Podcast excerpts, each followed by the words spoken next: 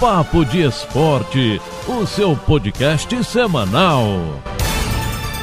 E aí pessoal, tudo bem? Eu sou o Guilherme Faria, tô aqui também com o Gutinho e a partir de agora o Papo de Esporte está no ar. O Papo de Esporte é o seu podcast semanal e a gente faz aqui um resumão de tudo que aconteceu ao longo da semana nas principais competições esportivas no Brasil e no mundo. E claro, conta pra você o que vem por aí no final de semana. Então vem com a gente! Ótima semana pra você! Começo falando sobre Fórmula 1, numa das corridas mais malucas e emocionantes da categoria nos últimos anos. O mexicano Sérgio Pérez, da Racing Point, conquistou a sua primeira vitória na Fórmula 1 no GP de Sakir. Pérez passou apenas em 18º no fim da primeira volta, devido a um toque com a Ferrari de Charles Leclerc. Teve excelente prova de recuperação e herdou a liderança após uma série de contratempos enfrentados por George Russell. O inglês liderou praticamente toda a corrida, mas cruzou a linha de chegada apenas em nono lugar, depois de uma atrapalhada da Mercedes nos boxes e um pneu furado quando vinha em segundo, quase chegando em Pérez nas voltas finais. É a primeira vitória de um piloto mexicano desde que Pedro Rodrigues ganhou o GP da Bélgica em 70 com uma BRM. Aí, corrida emocionante e maluca na Fórmula 1 nesse final de semana, hein? Pelo Campeonato Brasileiro, rodada de número 24 acontecendo no final de semana. O Botafogo segue afundado no Z4 e perdeu por 1 a 0 para o Flamengo. No Clássico Paulista, Santos e Palmeiras ficaram no 2 a 2. O Fluminense tá bem, obrigado. Venceu tranquilamente o Atlético Paranaense por 3 a 1, com um jogador a mais.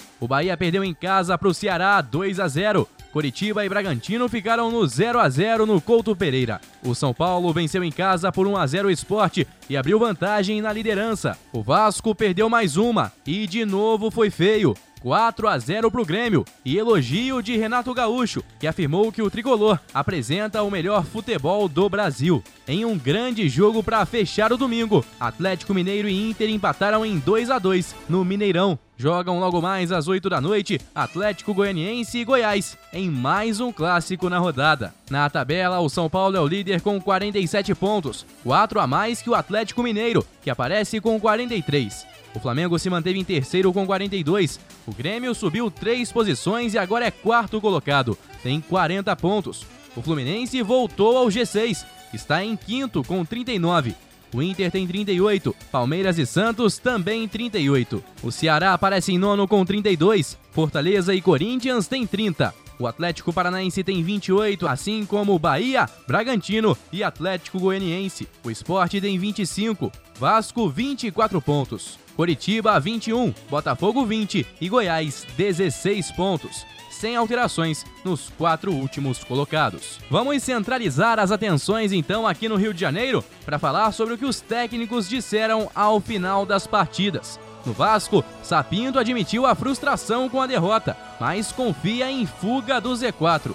Ele disse que o time vai sair dessa e que a qualidade do Grêmio fez a diferença. Ele disse ainda que acredita em um bom resultado contra o Fluminense na próxima rodada e que no dia em que não acreditar na equipe, ele mesmo comunicará à direção de que não tem condições de continuar. Sapinto vem sendo bastante contestado pela torcida vascaína, especialmente por usar sempre três zagueiros na formação da equipe. No Fluminense, em seu quinquagésimo jogo à frente do tricolor, Odair Helman destacou partida soberana contra o Atlético e desabafou contra as críticas. Em resposta às críticas feitas em redes sociais, o técnico disse que, abre aspas, tem um grupinho que só faz isso e se diz grande torcedor do Fluminense, fecha aspas. Segundo ele, a equipe foi madura, equilibrada e depois, quando teve a superioridade numérica, se impôs em todos os aspectos dentro do campo de jogo, elogiando a atuação do Fluminense e também a campanha do tricolor, que vem de fato muito bem, tá no G6 e grande maioria, inclusive dos torcedores, não esperava que o Fluminense fosse ter tão boa campanha na temporada. No Botafogo, após derrota para o Flamengo, o auxiliar Felipe Lucena admitiu a situação muito ruim no Brasileirão Lembrando que o time não vence há oito jogos e perdeu as últimas cinco partidas, numa amarga penúltima colocação no brasileiro. Ele disse que, apesar dessa situação, a partir do momento em que a comissão de Eduardo Barroca, que testou positivo para a Covid-19, aceitou o desafio, sabiam que a situação seria complicada mas que estão ali para passar confiança para o grupo e para a torcida. No Flamengo, Rogério Ceni defendeu Gustavo Henrique, um dos mais criticados do atual elenco rubro-negro. O zagueiro foi expulso no fim do jogo contra o Botafogo, mas segundo o treinador, foi o certo a se fazer, porque não fosse a falta tática que ele cometeu, o Botafogo teria clara chance de empatar o jogo. Rogério Ceni disse que Gustavo Henrique fez o correto no momento correto. A respeito de oportunidades para jovens jogadores no elenco, o técnico disse que serão usados no melhor momento. Olha aí, para fechar por aqui, vamos falar sobre a polêmica entre Botafogo e Flamengo neste final de semana. Tudo começou com a faixa posicionada pelo movimento Ninguém Ama Como a Gente de torcedores do Botafogo dizendo: Aqui prezamos pelas vidas. Segundo o grupo, a faixa não tem absolutamente nada a ver com nenhum outro clube, seja ele qual for. O Flamengo, por sua vez, entendeu isso como uma indireta à tragédia no Ninho do Urubu, que aconteceu em 2019. Isso irritou profundamente Rodrigo Dunchide Abranches, vice-presidente geral do clube, que fez duras críticas ao Botafogo após o clássico de sábado. Nas redes sociais, ele escreveu: Abre aspas. Rivalidade deve se limitar às questões esportivas. Botafogo durante anos foi muito mal gerido. Hoje está praticamente falido, rebaixado e em vias de ser extinto. Como não tem nada de bom a apresentar, está se tornando notório por atacar o Flamengo. Ok, boa sorte aí, Botafogo. Fecha aspas. Que situação, hein? Polêmica! Vamos juntos nessa terça-feira. Começo falando sobre Libertadores e já já faremos um giro pelos quatro grandes do Rio de Janeiro. Nesta terça-feira, o Palmeiras entra em campo na busca por uma vaga na semifinal. Jogam Libertar e Palmeiras no estádio Defensores del Chaco às nove e meia da noite. Grêmio e Santos entram em campo amanhã, quarta-feira, e o Inter também joga, mas ainda pelas oitavas de final contra o Boca Juniors e precisa reverter o resultado negativo de 1 a 0 na partida de ida. A terça também é de UEFA Champions League. Tem Neymar em campo e Messi contra Cristiano Ronaldo. Às 17 horas, a bola rola pelo grupo G para Barcelona e Juventus. E no mesmo horário, no grupo H, é a vez de Paris Saint-Germain e Basaksehir se enfrentarem. O Paris Saint-Germain joga a sua vida na competição. Enquanto isso, Barcelona e Juventus já estão garantidos na próxima fase da Liga dos Campeões da Europa. Muito bem, vamos agora ao nosso giro pelos quatro grandes do Rio. Começo pelo Botafogo, que vive momentos muito complicados. A série de resultados negativos no Brasileirão deixou o Botafogo próximo de um recorde negativo se perder para o São Paulo. Caso venha mais um revés, o time alvinegro vai igualar a sequência de seis derrotas seguidas, o maior do clube na era dos pontos corridos do campeonato. A equipe não vence há oito jogos, desde a 15ª rodada. Se somar mais uma derrota amanhã fora de casa pelo jogo adiado da 18ª rodada, o Botafogo vai igualar a sequência de 2014, no ano em que terminou rebaixado para a Série B. Naquela temporada, o time ficou da 32ª à 37ª rodadas, acumulando apenas derrotas. A série atual já é igual às de 2007 e 2011, com cinco reveses seguidos no segundo turno. Situação delicada do Botafogo, aliás, não só do Botafogo, mas também do Vasco da Gama, que tem uma semana cheia de treinos para tentar resolver a situação nessa sobrevida dada a Ricardo Sapinto. No dia seguinte ao 4 a 0 para o Grêmio, a direção avaliou o momento do Vasco e, pelo menos por hora, decidiu que o trabalho de Sapinto terá continuidade. O português ganhou sobrevida nesta segunda em um período de pressão e luta contra o rebaixamento no Brasileirão. Depois da folga dada ao elenco, a representação aconteceu nesta terça. E a partir dessa atividade, o técnico terá pela frente uma semana cheia de treinos para preparar a equipe, visando o clássico diante do Fluminense no domingo, em São Januário. Aliás, é bom destacarmos aqui que a demissão de treinador nunca é a melhor solução. E um exemplo crasso disso é o Vasco da Gama, que demitiu o técnico Ramon Menezes quando o time estava na décima colocação e com aproveitamento razoável, acima de 50%. Depois da demissão de Ramon Menezes, o Vasco só caiu na tabela. Hoje está no Z4 e com cerca de 30% de aproveitamento, demitir treinador nunca é a melhor opção. Olha mais para uma classe que tanto reclama das demissões, tem se tornado comum também o pedido de demissão por parte dos técnicos no Brasil. Odair Hellman foi mais um. Ele sai do Fluminense e vai para os Emirados Árabes Unidos. A confirmação oficial foi dada pelo Fluminense na tarde de ontem. Odair assina a rescisão e se despede dos jogadores hoje, terça-feira, no CT Carlos Castilho.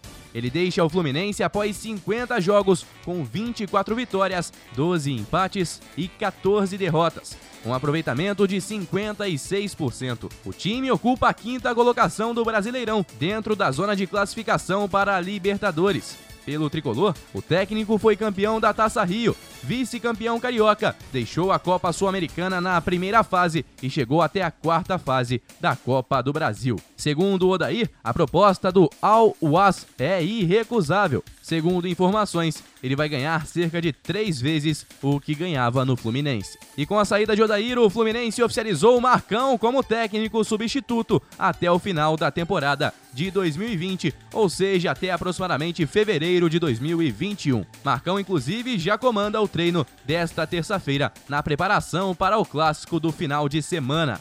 Eu me despeço hoje falando sobre o Flamengo, que informou ontem que após reavaliação do departamento médico, ficou decidido que Bruno Henrique não precisará fazer exame. O atacante deixou o campo no clássico com o Botafogo no sábado, com dores no joelho, e virou motivo de preocupação. A tendência é de que Rogério Ceni tenha todos os principais jogadores do ataque à disposição, já que Gabigol será preparado para voltar contra o Santos no próximo domingo, no Maracanã. Bruno Henrique fez ontem treino regenerativo. Não preocupa, Gabigol fez uma atividade específica à parte e o planejamento é de que no decorrer da semana esse trabalho seja mantido, mas que o camisa 9 faça também os treinos com bola com o restante do elenco. No treino de ontem, Ceni auxiliou nas finalizações. Ótima quarta-feira para você! Vamos juntos com as principais notícias do dia. Começo falando sobre Copa Sul-Americana. Hoje tem Bahia em campo jogando contra o Defensa e Justiça, time que eliminou o Vasco da Gama na fase anterior. A partida de ida está marcada para as 19h15 desta quarta-feira, na Arena Fonte Nova. O Atlético Mineiro perdeu a liderança do Brasileirão viu outros adversários encostarem, e tudo isso parece ser reflexo das 10 últimas partidas disputadas. Enquanto o Galo teve queda de rendimento, os rivais mostraram crescimento nesse intervalo de jogos do campeonato. Considerando os 10 últimos compromissos dos times, inclusive duelos adiados, o Atlético somou apenas 13 pontos dos 30 possíveis. Foram três vitórias, quatro empates e três derrotas, é o pior desempenho ao lado do Inter nesse período de jogos. O São Paulo conquistou 24 pontos, 7 triunfos e 3 empates. As campanhas refletiram na tabela de classificação. Outro clube que se impulsionou no Brasileirão foi o Grêmio, somou 23 dos 30 disputados. Alcançou a quarta posição com 40 pontos e um jogo a menos que o Galo. Já a dupla Fla-Flu também mostrou o crescimento. Foram 18 pontos ganhos em 10 jogos. O rubro-negro hoje é o terceiro colocado, já o tricolor está em quinto lugar. E por falar em briga na parte de cima da tabela, o São Paulo entra em campo hoje e pode abrir sete pontos para o segundo colocado. Joga contra o Botafogo, que briga lá na parte de baixo da tabela é um duelo de opostos nesta quarta, em partida remarcada válida pela 18ª rodada da competição. A bola vai rolar no Morumbi, às nove e meia da noite. Além de abrir vantagem de sete pontos para o segundo colocado, o São Paulo pode garantir o título simbólico do primeiro turno, em caso de vitória. Já o Bota joga para evitar a maior sequência de derrotas do time nos pontos corridos e poder inclusive cair para a lanterna na próxima rodada. Por outro lado, uma vitória faria o time respirar na luta contra o Z4 e ficar a dois pontos de deixar a zona. É uma partida que vale demais para os dois, tanto para São Paulo quanto para o Botafogo. Falando de Libertadores, pelo jogo de ida ontem no estádio Defensores El Chaco, Palmeiras e Libertar ficaram no 1 a 1 e a partida de volta acontece na semana que vem, também na terça-feira. Quem joga hoje é o Grêmio contra o Santos. Tem duelo brasileiro na Liberta. A bola rola na Arena do Grêmio às 7h15 da noite. O Inter é mais um a entrar em campo, joga contra o Boca pelas oitavas de final e tenta espantar a sequência muito ruim de jogos para conseguir a classificação à próxima fase. O jogo está marcado para o estádio La Bombonera às nove e meia da noite. E a última de hoje é na UEFA Champions League. Ontem deu Cristiano Ronaldo 3 a 0 para a Juventus em cima do Barcelona, com direito a dois gols do Robozão. O ET passou escondido na partida desta terça-feira, mas foi um grande jogo. Agora, um jogo que foi gigante para a história e não aconteceu foi o do Paris Saint-Germain contra o Istambul Basaksehir. Aliás, jogadores das duas equipes merecem palmas de pé. Não foi na bola que o duelo entre PSG e Basaksehir, pela última rodada da fase de grupos da Liga dos Campeões da Europa, teve desfecho nesta terça-feira em Paris. Aos 14 minutos do primeiro tempo, a partida foi interrompida por conta de uma revolta vinda do banco de reservas do clube turco. O motivo? Ofensas racistas do quarto árbitro, o romeno Sebastian Coutescu, ao camaronês Pierre Uebo, membro da comissão técnica do time de Istambul. Após muita discussão, os jogadores das duas equipes, lideradas por Dembabá, Neymar e Mbappé, decidiram abandonar o campo. A UEFA chegou a cogitar a retomada do jogo pouco depois, mas o elenco do Basak Serrir decidiu não retornar para o campo. Momento histórico, nunca antes visto, e os envolvidos merecem aplausos e mais aplausos. Disseram definitivamente que chega de racismo, basta ao preconceito, e é assim que de fato tem que ser.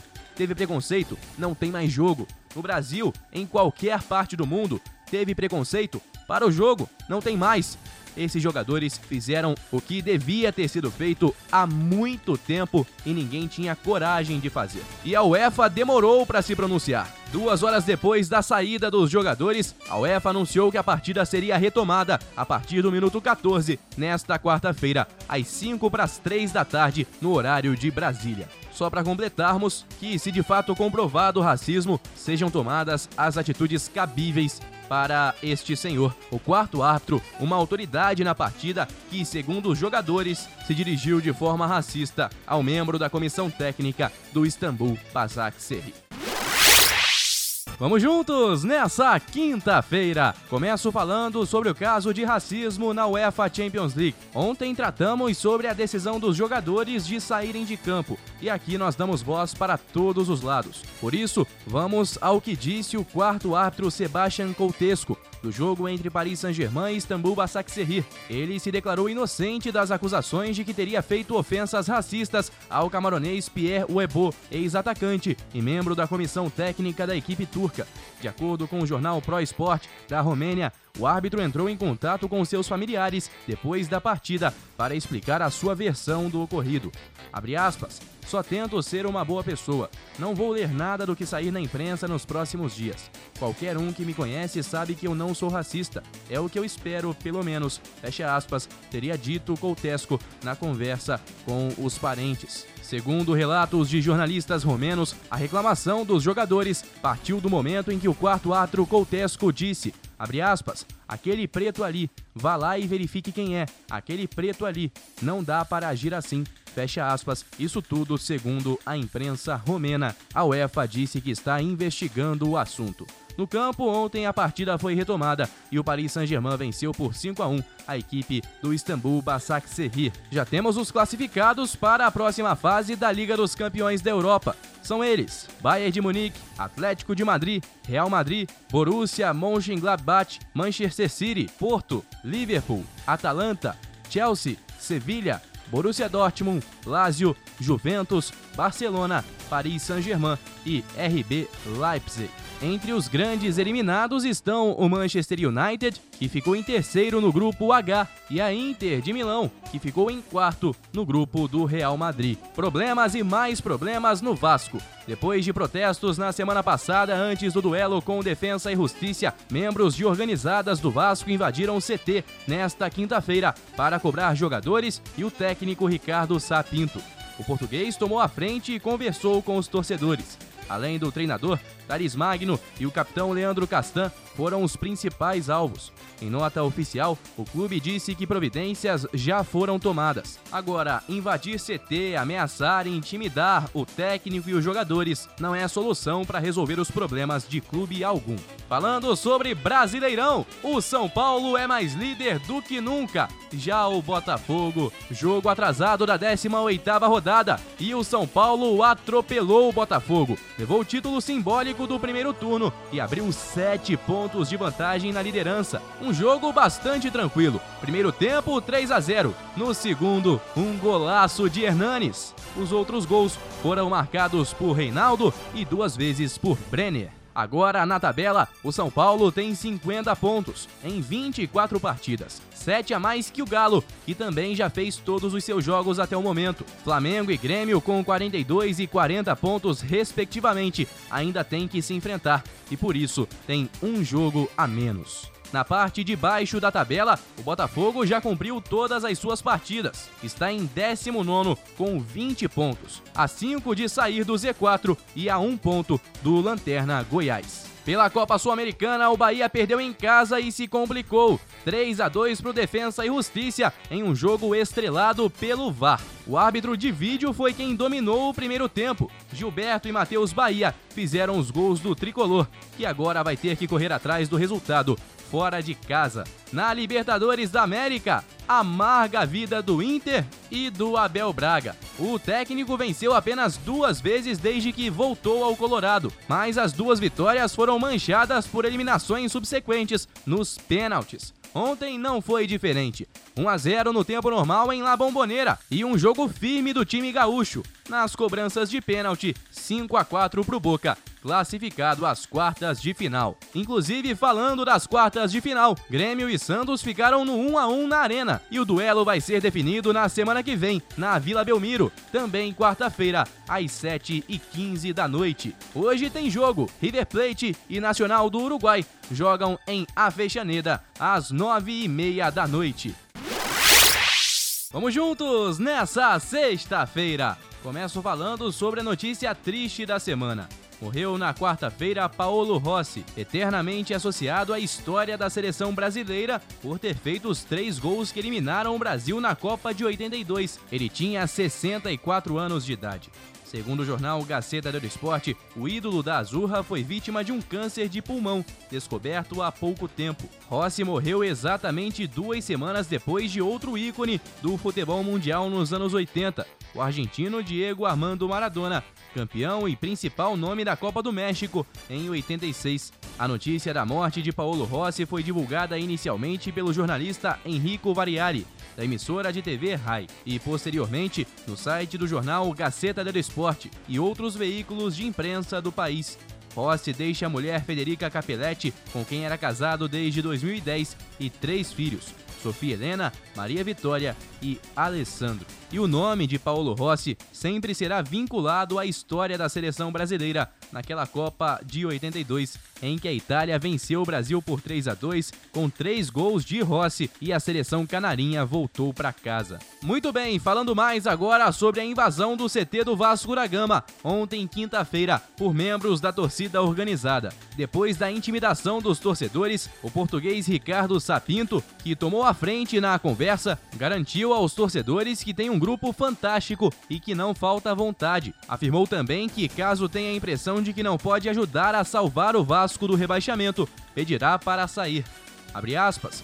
Pela minha felicidade, digo de coração, não vejo essa gente a facilitar em nada, durante a semana no trabalho, na alimentação, no descanso e na vida privada. Tenho um grupo fantástico, eu sou o máximo responsável. Quando eu não tiver condições de salvar o time da Série B, sou o primeiro a ir embora. A gente tem condições. Calma, calma, calma. Há um conjunto de fatores que não tem sido favorável a nós. Muitos jogos que a gente não tem ganho demos muito azar.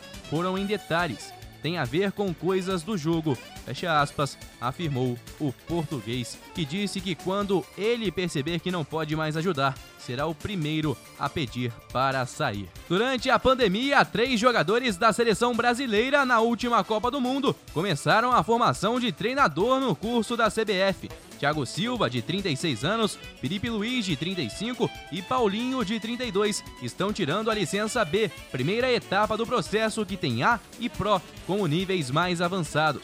Dentre eles, o lateral esquerdo do Flamengo é quem tem mais amadurecida a ideia de ser treinador no futuro. Quando ainda jogava no Atlético de Madrid, ele costumava se reunir com o amigo Thiago, ex-volante português, e seu companheiro no clube espanhol, para analisar jogos e debater soluções. Em entrevista, ele disse que tem sim o sonho de ser treinador quando parar de jogar. Por conta da pandemia, o curso foi feito de forma virtual, mas os três sabem que terão de cumprir uma etapa presencial quando as agendas e a vacinação permitirem, para enfim obter a licença B. Será que no futuro teremos Felipe Luiz, Thiago Silva e Paulinho comandando os times aqui no Brasil e quem sabe no mundo? Vamos ter que esperar para ver. Falando de campeonato brasileiro, a bola vai rolar no final de semana pela 25ª rodada da competição. Neste sábado jogam no estádio Nabia Bichedid, Bragantino e Fortaleza às 17 horas. Mesmo horário para Atlético Paranaense e Atlético Mineiro na Arena da Baixada. Às 19 horas é a vez de Palmeiras e Bahia no Allianz Parque e de Internacional e Botafogo no Beira Rio. Mais tarde, ainda neste sábado, duas partidas. Ceará e Atlético Goianiense e Goiás e Grêmio. No domingo, às 4 da tarde, um jogo isolado. Flamengo e Santos no Maracanã. Promessa de um jogão. Mais tarde, às 18h15, tem Clássico Paulista, Corinthians e São Paulo, na Neoquímica Arena. Esporte e Curitiba se enfrentam no mesmo horário, na Ilha do Retiro. E a rodada se encerra às 8h30 com outro clássico, no Rio de Janeiro. Vasco e Fluminense se enfrentam em São Januário. A bola rola às 8h30 da noite, pelo horário de Brasília. Falando na tabela, o líder é o São Paulo com 50 pontos. O Galo vem logo atrás com 43, Flamengo 42, Grêmio 40, Fluminense 39, Inter, Palmeiras e Santos têm 38. Ceará aparece em nono com 32. Fortaleza e Corinthians têm 30. A seguir, uma turma com 28. Atlético Paranaense, Bahia, Bragantino e Atlético Goianiense. O esporte tem 25 em 16. No Z4, o Vasco tem 24, Coritiba 21, Botafogo 20 e Goiás 19 pontos. Para você, um excelente final de semana e a gente se encontra na semana que vem com muito mais por aqui. Segunda-feira, nosso encontro está marcado. Um forte abraço, pessoal. Guilherme Faria para a Rádio Conselheiro FM.